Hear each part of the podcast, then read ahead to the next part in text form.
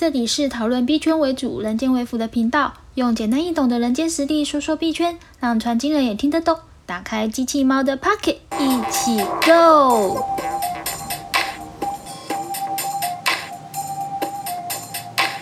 嗨，大家好，我是机器猫，欢迎回到我的频道。今天想跟大家来聊聊，就是币圈这个礼拜比较重大的事情，就是三箭资本，呃，这个超级金鱼被清算这件事情哦。那在开始之前呢，我想要先跟大家讲两件事情。这两件事情呢，对我而言都很重要。第一件事情就是谢谢大家，就是有抖内给我，在听了我 podcast 之后，呃，给了我一颗铜锣烧的力量，然后支持我可以继续前往探索跟分享币圈的世界。谢谢你们。然后第二个就是，那大家在抖内的时候，希望大家真的可以留下你的名字给我，哈。那我可以看到是谁，这样我可以呃跟你谢谢。那这一次在呃董内的名单里面当中，有一位网友询问了一个问题：为什么买 ETH 就是以太币，但分析呢未来的大盘走向，却都是用 BTC 比特币的线图呢？ETH 以太币不就也有自己的大事件吗？这样说好了，每一个市场一定会有一个指标性的呃标的。你必须去看嘛，因为它就是这个大盘的领头羊。那么在币圈里面呢，我们目前的领头羊就是比特币。就是以尊敬市场来看的话，我们都会先参考比特币它目前的状况是什么，因为它毕竟是市占很大的。如果以整个币圈的资金来看的话，呃，比特币大概占了整个币圈里面的一半以上的资金。而以太币呢，它大概是整个市场差不多二十到二十五 percent 之间，所以说，呃，整个币圈里面大概大家都得要看比特币的脸色，所以我们会比较习惯的就是在分析未来的大盘走势的时候，会一定要参考一下比特币的线图。那至于说以太币，它自己也有它的大事件，没有错，它是有它的大事件，但是它大概也不会脱离太久。就是比特币的格局。那在像去年的时候，以太币曾经有一段时间，它的涨幅是领先于比特币的涨幅，它就是较为活跃。事实上，如果你以就是撇开以太币来讲话，如果你看有一些小币，他们有时候也会脱离比特币这样的一个线图的趋势，成为一个较为强势、较为主流的币种。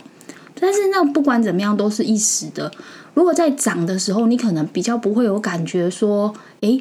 那个有什么差异？你就是觉得小币就是比较涨得比较快，比较活跃嘛，因为它的币价的呃敏感度是较高的。可是呢，到了跌的时候啊，像最近在跌的时候，比特币只要一跌。大概无一幸免，所有的币都会跟着跌。像我有一天就在观察那个所有的币种，因为我偶尔会把所有币种打开来看。那所有币种打开来看的时候，就发现偶尔有几个小币，它就是呃是涨的，像那个 OP，它就是最近是涨的。但是你知道，好日子不会过太久啦，所以我们在分析整个币圈的时候。我们还是会尊敬一下这个币圈的大哥比特币的发展情势，然后在分析完毕之后，我们才会就个别的小币或者是个别的币种它自己本身的状况再做分析。所以，即使你在进行交易的时候，我们还是会看一下比特币的脸色。就是如果比特币现在是跌，以太币现在很棒，我们也不太敢做看的太。正面，如果说比特币现在在涨，即使以太币假设在跌，也不会跌太多。我们会有这样的一个所谓的追踪的心态在看这件事情，所以希望我的回答可以呃回应到你，这样好吗？再来第二件事情就是我为什么停更这么久啊？是因为我最近其实就是身体状况不太好。那首先是我在之前前一阵子六月初的时候，我我就是确诊了，所以说，嗯，喉咙有真的一一直在不舒服的状态。那我其实一个月前就已经安排好要在六月中的时候去看牙医，因为我的牙齿有一些状况，所以我一直在排在准备动手术的状态中。可是因为确诊，所以说我就没有办法去看牙齿。结果我呃，我觉得很有趣啦，就是我终于熬出关了。就六月十五号那一天，我要去看牙医了，我的手机就跳出了说我的呃预约被取消。那我就也很慌忙，就打电话去医院问说，为什么我的预约被取消了呢？那护士又跟我说，他也不知道为什么，可能是系统出了什么问题吧。然后他会帮我再把它挂回来，那我可以准时去看牙医这样子。那我就觉得也，你知道，就是要听从上帝的声音，就是那种冥冥中的力量。既然都已经被取消了，我就电话也打了，我就说，嗯，我那个确诊刚结束，今天已经是就是脱离确诊后的第二天、第三天，我不知道说我今天可以去看牙医吗？那他就跟我说，哦，我本来是要帮你再挂回来，但是因为你有这样的现象，就是因为确诊后还有再加七天的自主管理嘛，那你还在自主管理期间，我就没有办法再挂把你挂进来，所以我就。我的看牙医的 schedule 就呃延到了七月去，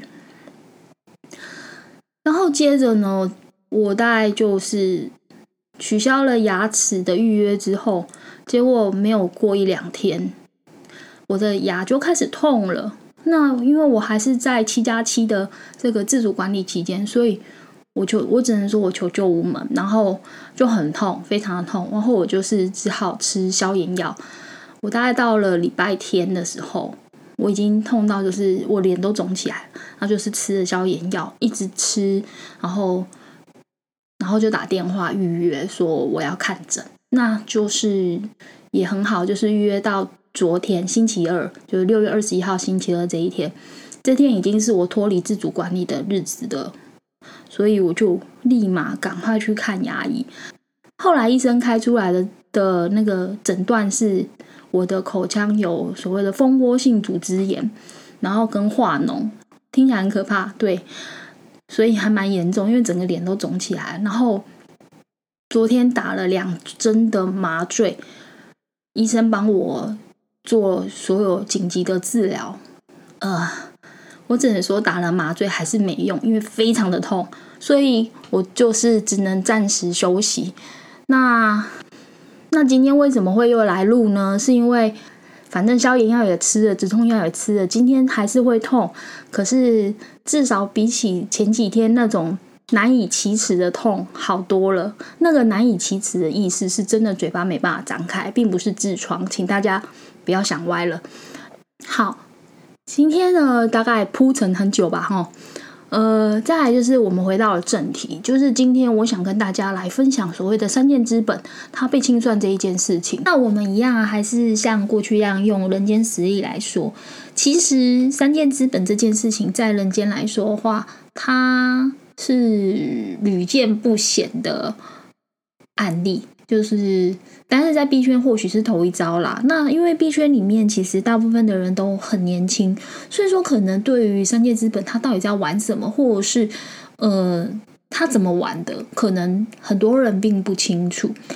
呃，其实啊，这些机构投资人呐，他们在做的事情，只是从传统金融里面所做的事情复制贴上到币圈这样子而已。所以说我才会常常想要用人间的一些实例去来讲述币圈的事情，因为你知道，在金融市场里面，在玩的、在做这些人，他们会拥有同样的脑袋、同样的思维，只是说在币圈或是在美股或是在台股，他们原则上都是一样的人，用一样的思维。说来做同样的事情，因为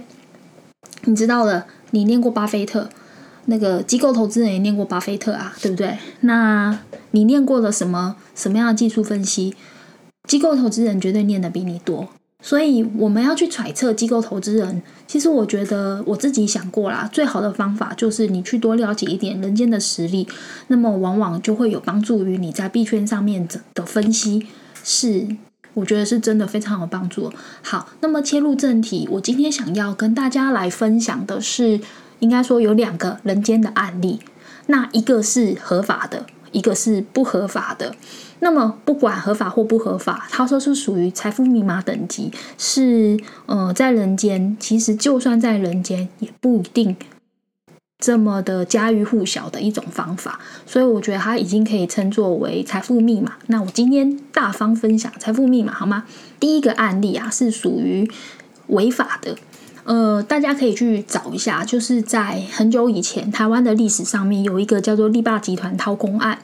那这间公司，我就讲这么一次，我不会在后面讲了。我接下来就会用一袋黄豆的故事来取代刚刚的名字。其实这间公司，它当初啊，就是一开始的时候，它它这个已经算是一种金融掏空这种所谓经济犯的。作为了，他做了什么事情？他成立了大概六十八间的人头公司，然后交互掏空公司资产的方式来做。他就是进行黄豆交易，A A 公司卖给 B 公司，B 公司卖给 C 公司，进行所谓的 paper company 人头公司的方式来做这个所谓的交易。然后接下来第二个部分是，他们又进行不实的建价。所谓的不实建价，就是这些公司他们名下就是。持有所谓的房地产，他们总会有房地产，然后进行所谓的超贷。所谓的超贷呢，就是指的是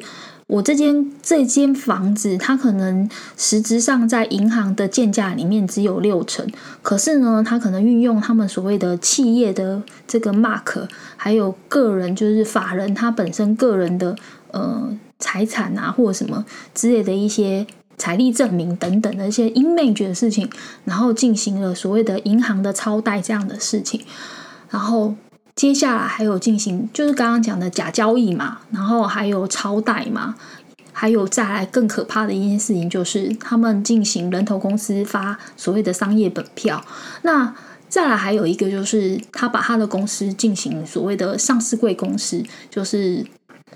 发所谓的 CB 公司债，然后。进行所谓的掏空作业，我刚刚讲的这一串都是人话，但是我相信大部分人都听不懂。简单来说，我刚刚讲了几个很关键的重点，就是不论是房地产或者是黄豆，他们呢都是属于实质的财产嘛。所以，如果以币圈来说，他们就是所谓的，例如他持有以太币或是比特币。或者是 USDT、USDC，就是所谓的资金。然后呢，他进行去找交易所，就是中心化的交易所，或者是非中心化的这一些借贷平台进行质押的动作。好，所以说刚刚就讲到了，公就是黄豆、谷物或者是房地产，去找了一个一个所谓的公司、银行啊或者什么的，然后把钱贷出来。那他们呢？这间这一间这个一代黄豆这间公司啊，它就是还蛮糟糕，就是它不是是做一次，因为它它就是有六十八间公司嘛，所以呢，它就这六十八间就互相套来套去，套来套去，套到最后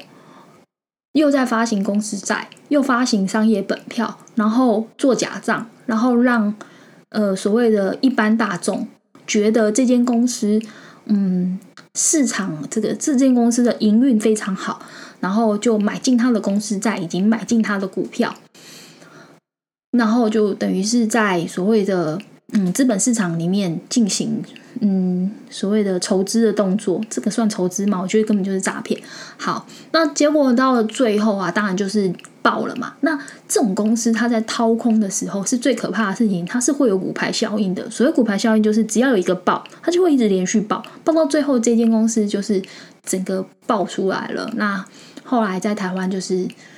因为这样的事情，其实后来就就开始逐步立法，做很多很多的所谓的公司法上的改变。然后还有就是在银行那里在进行所谓的建价的时候，也会非常小心。还有所谓的联合征信，所谓联合征信就是指的是在在现在的台湾，就是有所谓的，你只要有借钱，他就会在你的信用平等里会记录一笔，说你有借钱，然后借了多少钱。那如果说他又如果说这间公司他要再去借第二笔，或是这个人要去借第二笔的时候。呃，通常现在的银行就会去查说你有没有借钱，那就会就会知道你的资金铺险的程度是多少，然后再来酌量要不要再借给你。这是性品的部分。然后第三个就是现在台湾还有在做，就是因为刚刚讲了这六十八间不非法公司嘛，啊，在过去的话，台湾的财报并没有做到所谓的子母公司关系企业这样的一个作业。那现在台湾的企业已经有所谓的子母合并报表、跟子母公司企业利害关系人交易等等的控管，这是属于控股公司专门在管的一些事。那所以主要目的就是来监控，还有呃避免发生。再次发生像刚刚讲的一代黄豆这样的一个呃不幸的事件，因为其实嗯这个事件其实蛮严重的，呃影响整个台湾很多很多嗯很多人，还有很多家庭受害。好，我讲完这一个之后，第二个要讲的是现在还在算合法的呃财富密码，但是嗯整个一般大众来说还蛮难去。进行这样的事情，就是所谓的股票直借，属于合法套利哦。那他是怎么做？呃，我想这件事情我不能讲的太太明确、太明显。如果你们是有兴趣的，你们可以自己去银行询问。那我会大概讲一个大概的方向。好，这个所谓的股票直借，原则上呢，它就是呃，一般会是属于呃大户，就是资金有一到了一个程度、一个水位以上的人。就是他的财力是足够的人，通常银行才愿意去承接所谓的股票直接的动作。第一个是你要财力足够，第二个就是你手上持持有的股票是属于可以直接范围的。那像可以直接范围的呢，有哪些？呃，第一个零零五零是绝对可以的。第二个就是金融股，第三个呢，像是全资股，台积电啊，然后红海呀。是可以做直借，那一般直借的话，会依照这个呃准备要借款的人他的本身的信用平等的状况来酌量，所以说一般是可以借到六成到七成，也就是说，在今天台股看起来股票部位市值是一千万，那么他就银行会锁定说，好，你有你可以就是一千万的资本，那我愿意借你六成。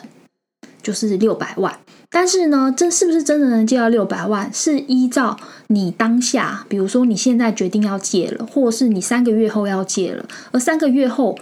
台湾股市呃就是暴跌好了，好不好？就是的话，那你这一千万只剩下八百万，那这时候你能借出来的就是四百八十万最多。好。那很多人其实会用这个股票直接的方式进行套利，怎么套利呢？第一种套利方法是直接把这六成借出来，再去买股票，然后赚取中间的利息，就是利润、资本利得，然后再把这个六成的这个是，比如说你今天是借了六百万出来，去买了什么台积电或什么，然后赚了呃。六百八十万回来，那么你就把这六百万还回去，你就叫做呃白嫖了八十万回来。这是第一种方法。第二种是比较高干的做法，但是也比较复杂，而且比较像三证三件资本在做的作为。但这个通常大部分的呃一般小民是不会做的，就是所谓的循环循环直借。循环直借是这样，就是今天我有一百一千万的。呃，股票去直接了，去直接出六百万。接下来他把这六百万再拿去买股票，买了股票之后呢，再回来回来到这间银行或去进行直借，或是他到别间银行也可以去进行直借。这六百万再去直借又是六成，那么所以说他又拿出了三百六十万。再去做买卖股票的动作，买了之后呢，这三百六买了之后，再进行再去另外一家银行直借，所以他这个一千万的股票，它会产生这样循环的直借，循环的直借，它会产产出非常大的一个呃部位，会比它的一千万的部位还大。那如果说正常来讲，假设股票在上行的时候，整个资本市场是在往上走的时候呢，不会看出任何问题。可是如果今天股票市场进行了暴跌的动作的时候，会发生什么事情？如果今天一旦暴跌，呃的话，暴跌到差不多六成的时候，你就是会被清算。所以说，如果今天这个借股票的人他进行了循环贷的动作的时候，而他无力偿还，因为他贷那么多嘛，无力偿还的时候，他就会从最小的一开始爆爆爆爆爆爆到最后，所以说他不只是会血本无归，他甚至于可能就是整个被收走，这样理解吗？好，所以说三箭资本做了什么事情，就是复制了人间的实力到币圈贴上。就是这样而已。所以说他们做了什么？就是我们我们回到币圈的用语，就是他今天买了一颗，买了十颗 ETH，然后他就到了某借贷平台去质押，然后呢质押之后，他质押出比如说六成出来，然后接下来他到 B 借贷平台去把这六成的 ETH 送进去里面直接，然后再进行下一个动作，循环的借，循环的借。借到最后呢，最近因为刚好 Luna 的事件，再加上整个呃币圈的下行的状态，才会产生所谓的呃三件资本被清算。这样子说明大家有理解吗？所以呃，接下来我就要来讲，就是你知道的金鱼是金鱼吗？因为其实从我们刚刚讲的这个事件里面，你就知道啦，三件资本或者是其他的机构投资人，他并不一定是金鱼，他可能是呃把自己打肿脸充胖子的金鱼，他只是可能他叫做三件资本，或者是他叫什么什么资本，所以说你觉得他像个像一只金鱼，其实他可能根本就只是一条嗯私木鱼，不知道对不对？有可能，然后。然后我们就是以为它是金鱼，就跟着它游，然后结果我们就被割韭菜，其实就是这样了。所以下一个要讲的是，你知道的金鱼是不是金鱼？我们要怎么去验证它是不是真的金鱼呢？其实，在整个币圈有一个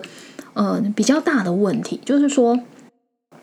币圈它现在币圈现在是呃去中心化金融跟中心化金融两个并行的世界。这个意思就是说，有 DeFi 跟 Cfi。那在 DeFi 里面的话，钱包是透明，按照链上的数据跟钱包的数的流动的状况，你都可以查到。你只要知道它的钱包，只要知道三件资本等于哪一个钱包，你就可以叫做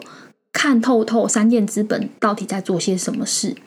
那么现在所有大部分的链上数据，就是大部分能够看到，或是有些人可以分析的，就是这个。去中心化金融里面的这些资金的流动，可是你们仔细去再回回味一下，就是说，例如有一些大金鱼们，我们我们认为的大金鱼们，他们在不断的进行所谓的在 DeFi 里面做不断的转账的时候，转到最后一站，进到了 CFi，就是某交易所去，例如币安交易所，或者是到。FTX 交易所，或者是 Coinbase 的交易所等等的，反正就是所有的中心化金融的交易所之后，你就被锻炼了。因为进了中心化交易之的交易所之后，你就再也看不到三界资本在干什么。而其实三界资本它可能进了中心化交易所之后，它再透过其他的账户啊。哦，就是在中心化交易所里面进行内部的转账之后，再从另一个账户出来，那它出来的金额可能也不是当初转进去的不等额、不等额的金额，然后进行所谓的资金清洗的动作，那再出来到 DeFi 里面开始进行一些其他的行为，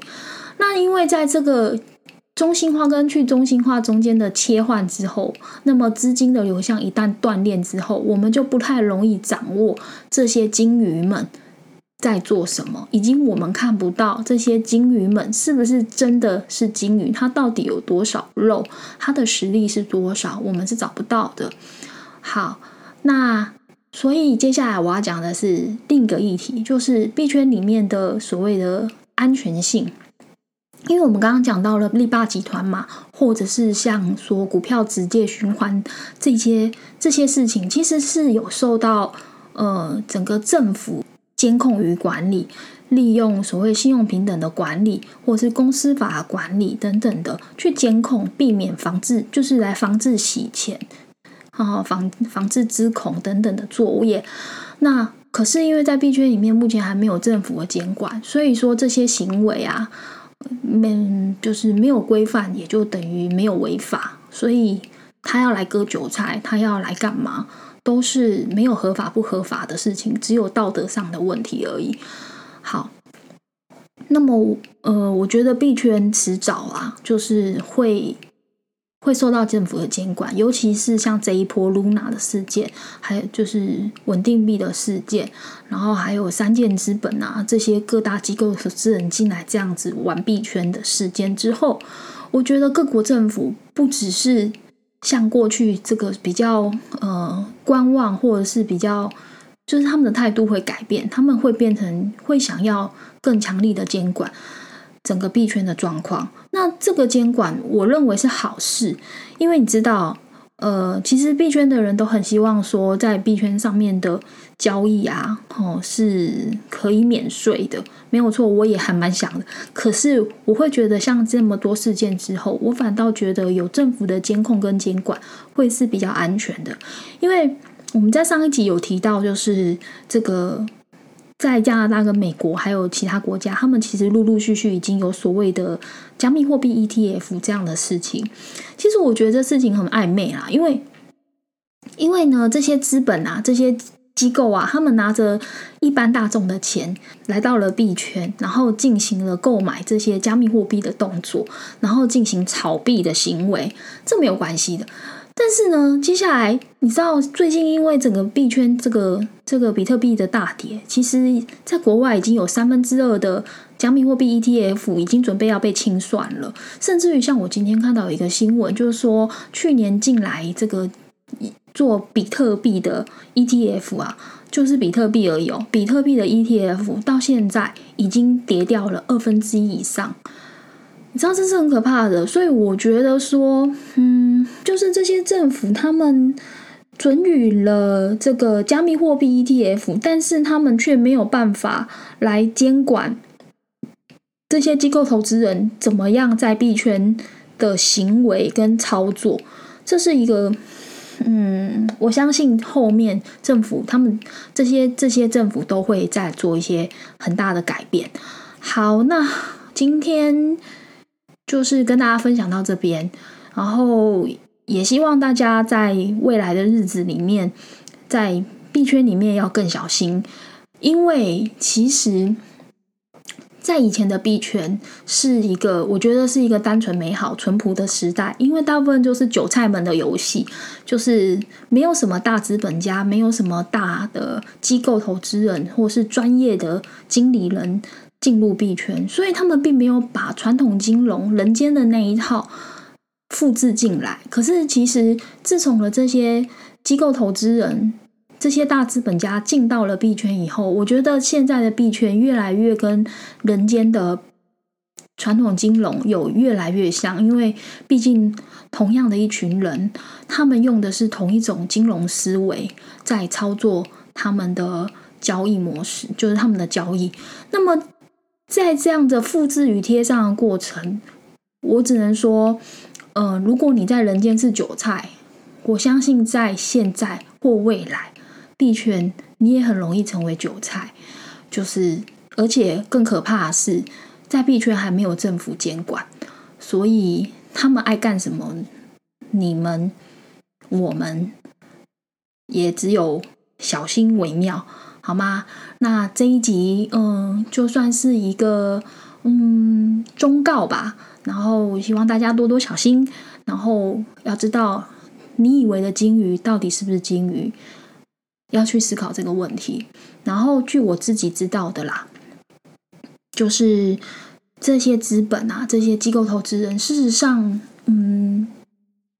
他们拿拿来在币圈里面做的。操作的资金啊，其实往往不占他们本业的五 percent，所以其实这就给大家一个 tip，就是如果今天这些叫得出名号的机构投资人，你可以到他人间里面去找找看他的相关资料，看看他到底有多大的资金部位。去大概推一下三趴五趴，它到底有多少？你就可以估得出来，它在币圈它的实力应该是多少。如果它的实力你算你知道了，你就可以算得出来，它在币圈里面现在所操作的行为有没有虚胖，好吗？那今天这一集到这里，嗯，也希望大家会喜欢。然后如果有什么想要跟我交流的事情，也欢迎留言给我。那也请留下你的名字好吗？谢谢大家了，拜拜。